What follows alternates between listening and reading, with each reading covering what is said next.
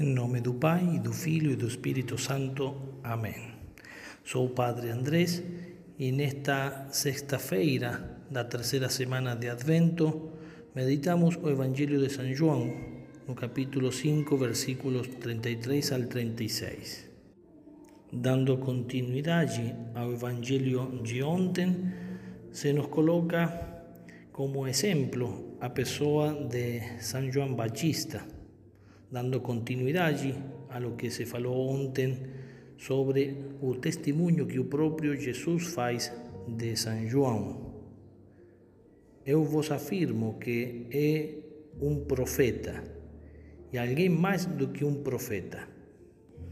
É profeta, sim, e é mais que um profeta, porque não só preparou o caminho que anuncia a vinda do Messias, sino também porque é Ele que não só vê de longe como todos os profetas o Messias, sino que Ele vai indicar de perto.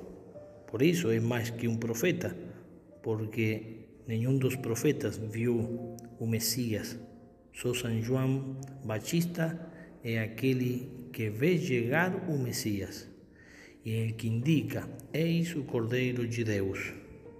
No Evangelho de hoje se nos fala da realidade de São João que João devia passar.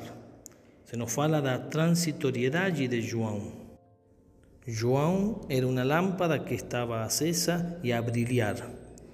E vós, com prazer, vos alegrastes por um tempo com essa luz. Nós temos visto a luz de João, nos temos alegrado com essa luz, mas Jesus Cristo é muito mais do que essa luz. Isto que fala o Evangelho, que significa para nós? Podemos fazer como uma comparação com as duas etapas da vida espiritual. João vem a ser para nós como a etapa da vida ascética, é dizer, todos os nossos esforços, todos os nossos trabalhos na vida espiritual, todo o que temos que, que trabalhar pessoalmente, todos os sacrifícios que alguém pode realizar para se aproximar de Deus. Mas essa luz não adianta de nada se falta a luz de Cristo. Por isso, no Evangelho de hoje, se nos mostra, sobretudo, a primazia da graça sobre todos os trabalhos que cada um de nós pode realizar na vida espiritual por as próprias forças. Sem a graça de Cristo, nada podemos fazer. Jesus Cristo não só é para nós o exemplo que devemos olhar e imitar, e sim, sobretudo, é Ele que nos dá a sua graça para poder imitá-lo. Sem essa força que vem da que nos dá Cristo, eh, não podemos imitá-lo. Não é suficiente ser eh, disciplinado, ser educado e ter uma boa vontade de seguir o exemplo de Cristo. Pensar que com nossa própria força tentar de ser disciplinados já é suficiente para poder seguir o exemplo da vida que nos propõe Cristo. Santo Agostinho fala que isso não é o pensamento católico. O ensinamento católico nos ensina que somos impotentes de frente ao pecado por isso, se sentimos que não damos conta de vencer o pecado, se percebemos que não conseguimos libertar-nos dos vícios, devemos saber que isso não é uma simples impressão, sino que é a realidade.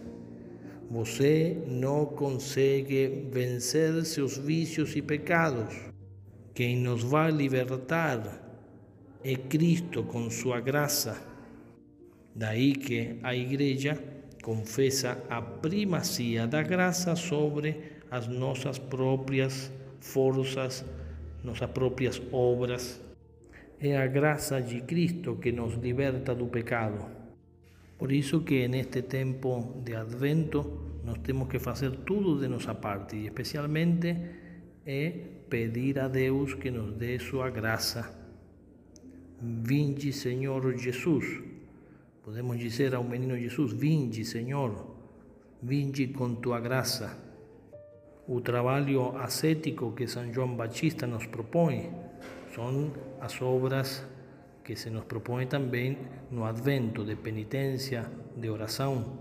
Devemos fazê-lo neste tempo de advento. Mas devemos saber, ante tudo, que detrás de todos esses trabalhos da vida ascética está a graça de Cristo mexendo no interior de cada um de nós inspirando, animando, alimentando ese deseo de mejorar, de mudar de vida, de lutar contra el pecado. Que María Santísima nos dé a gracia en este tiempo de Advento de hacer las prácticas que se nos propone de oración, de penitencia, de lutar contra el pecado, mas sobre todo de recibir a gracia de Cristo. Así en nuestra vida teremos a primacía da graça sobre as nossas próprias obras. Que María Santísima nos conceda a todos esta graça.